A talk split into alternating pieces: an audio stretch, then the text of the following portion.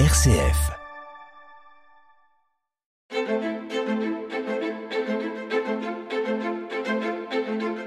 Quand je serai grand, Philippe Lansac.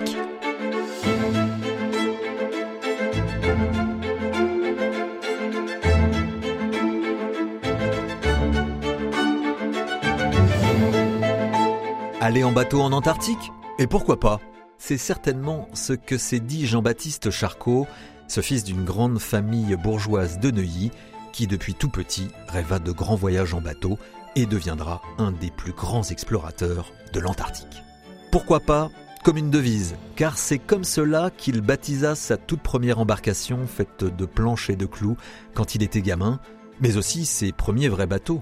Il y aura le pourquoi pas 1, puis 2, puis 3 qui réaliseront les premières recherches océanographiques françaises au début du XXe siècle dans les mers de l'Europe du Nord, jusqu'au pourquoi pas 4 qui conduisit au Groenland les expéditions du fameux Paul-Émile Victor.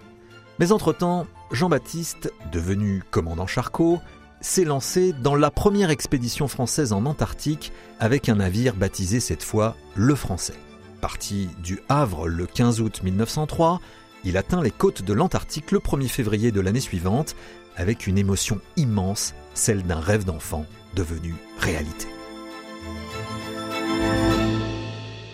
Pendant un mois, le Français et son équipage longent la terre de Graham, une péninsule de la côte nord-ouest du continent antarctique, slalomant entre les milliers d'icebergs, observant les baleines et les phoques et admirant la nuit la pureté du ciel étoilé. Ils vont même faire de temps en temps des expéditions à terre pour prélever de la glace et observer la faune. Le 10 mars, ils trouvent au fond d'une baie de l'île Booth un lieu propice à amarrer le navire pour passer l'hiver, qu'ils baptiseront Port Charcot en mémoire du père de Jean-Baptiste. Rapidement, il se met à neiger et les glaces s'accumulent autour du navire. Ils installent des appareils scientifiques, de météorologie, de bactériologie et même une cabane. Mais l'hiver véritable ne démarrera que trois mois plus tard, le 21 juin bien sûr. Cette fois, le bateau est entouré de glace et la température atteint les moins 40 degrés.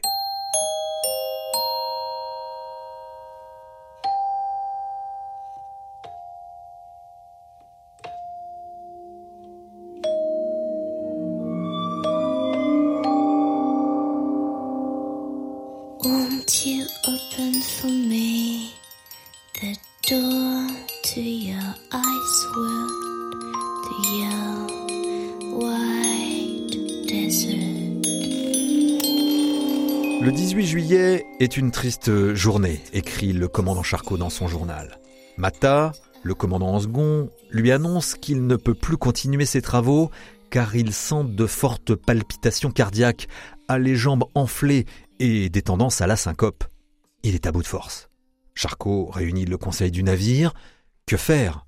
Récemment, sur l'expédition de Larsen, une équipe scandinave, le naturaliste est mort des mêmes symptômes.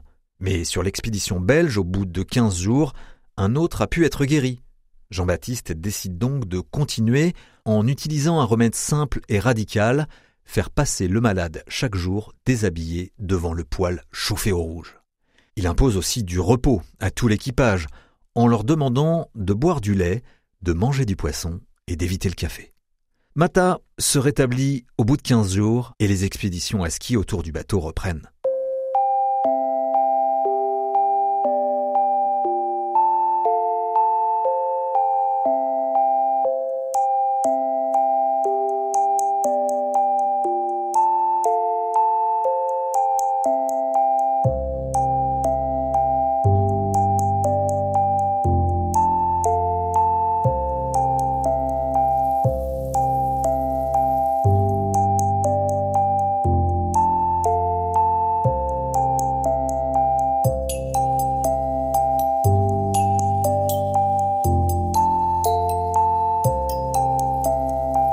Ce n'est que six mois plus tard, à la fin décembre, que le commandant Charcot décide de lever l'ancre.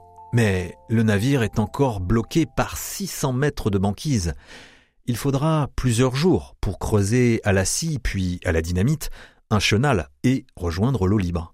Le 22 décembre, avant de quitter Port Charcot, L'équipage rassemble à terre une véritable montagne de cailloux pour finaliser un cairn de 2,50 mètres de haut qui laisse la marque de l'expédition française.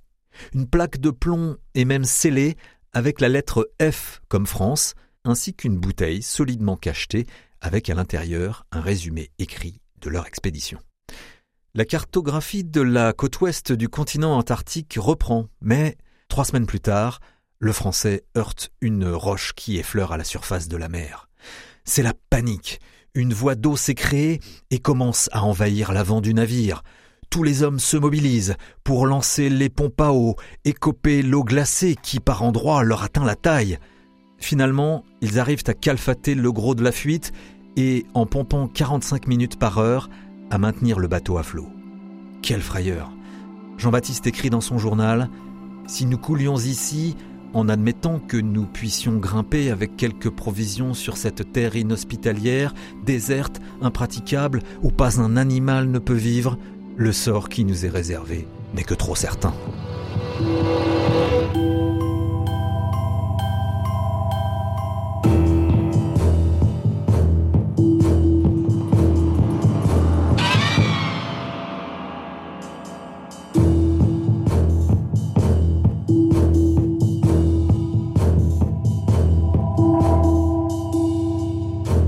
Après cette grave avarie, la décision de Charcot est claire.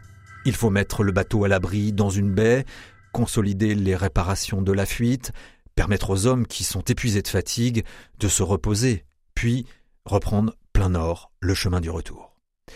Il leur faudra plus d'un mois de navigation éreintante pour rejoindre les côtes de Patagonie, puis Buenos Aires. Impossible, en tout cas, de retraverser l'Atlantique avec le français dans cet état. Charcot finit par accepter l'offre généreuse du gouvernement argentin de racheter le navire, et c'est sur un paquebot de la Compagnie générale maritime que l'équipage retourne vers l'Hexagone et atteint le 9 juin 1905 le port de Toulon après 22 mois d'absence. Ils sautent dans un train pour Paris, où leur famille, toute la communauté scientifique et le gouvernement même viennent les acclamer. Le commandant Charcot reçoit la Légion d'honneur des mains du ministre de la Marine. Bilan de l'expédition 1000 km de côtes découvertes, relevées sur trois cartes marines détaillées et 75 caisses d'observation, de notes, de mesures et de collections d'objets pour le Muséum d'histoire naturelle.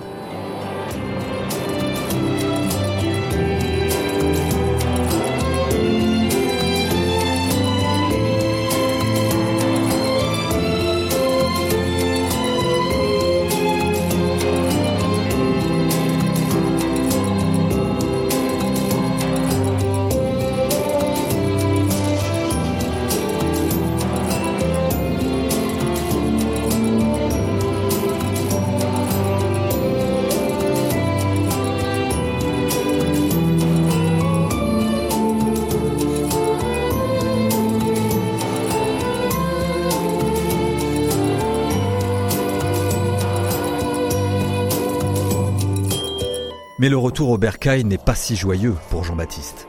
Sa femme Jeanne l'accuse d'avoir déserté le domicile conjugal et demande le divorce.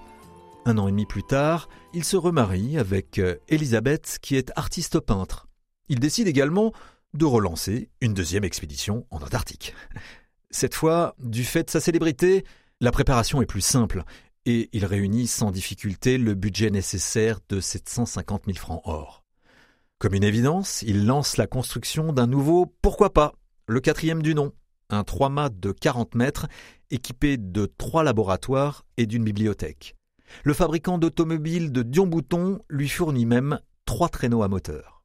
Comme pour la première expédition, le commandant Charcot et ses 30 hommes d'équipage prennent le départ du Havre un 15 août 1908 cette fois. Six mois plus tard, les côtes de l'Antarctique sont en vue mais il s'en faut de peu pour qu'elle ne soit jamais atteinte, car le navire heurte une roche à fleur d'eau début janvier 1909. La quille est endommagée et après 24 heures d'efforts, le navire est enfin libéré. Le 31 janvier, l'expédition s'installe dans une grotte du sud-est de l'île de Petermann pour un nouvel hivernage qui dure jusqu'à fin novembre, soit dix mois. Charcot reviendra sain et sauf en France deux ans après son départ du Havre, avec 2000 nouveaux kilomètres de côtes antarctiques cartographiés, mais victime du scorbut, maladie commune chez les marins qui manquent de vitamines, il est très affaibli. Quatre ans plus tard, en 1914, c'est le début de la Première Guerre mondiale, et il se retrouve mobilisé par la Marine nationale. D'abord affecté à l'hôpital de Cherbourg, il est ensuite chargé de commander un navire dédié à la destruction des sous-marins.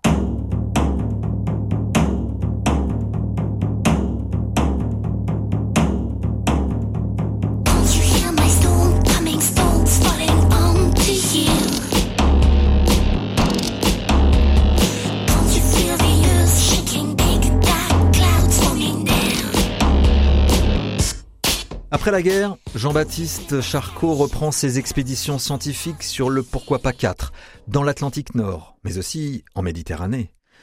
En 1925, à 56 ans, il atteint la limite d'âge de la marine et ne peut plus commander le Pourquoi pas. Il devient alors membre de l'Académie des sciences et se voit confier des missions ponctuelles, notamment au Groenland, pour livrer du matériel à l'expédition de Paul-Émile Victor. Mais de retour le 15 septembre 1936, après une escale à Reykjavik, la capitale de l'Islande, le pourquoi pas est pris dans une terrible tempête cyclonique et fait naufrage. De ses 40 membres d'équipage, un seul survivra. Le corps de Jean-Baptiste sera retrouvé et le gouvernement français organisera des funérailles nationales pour le fameux commandant à Notre-Dame.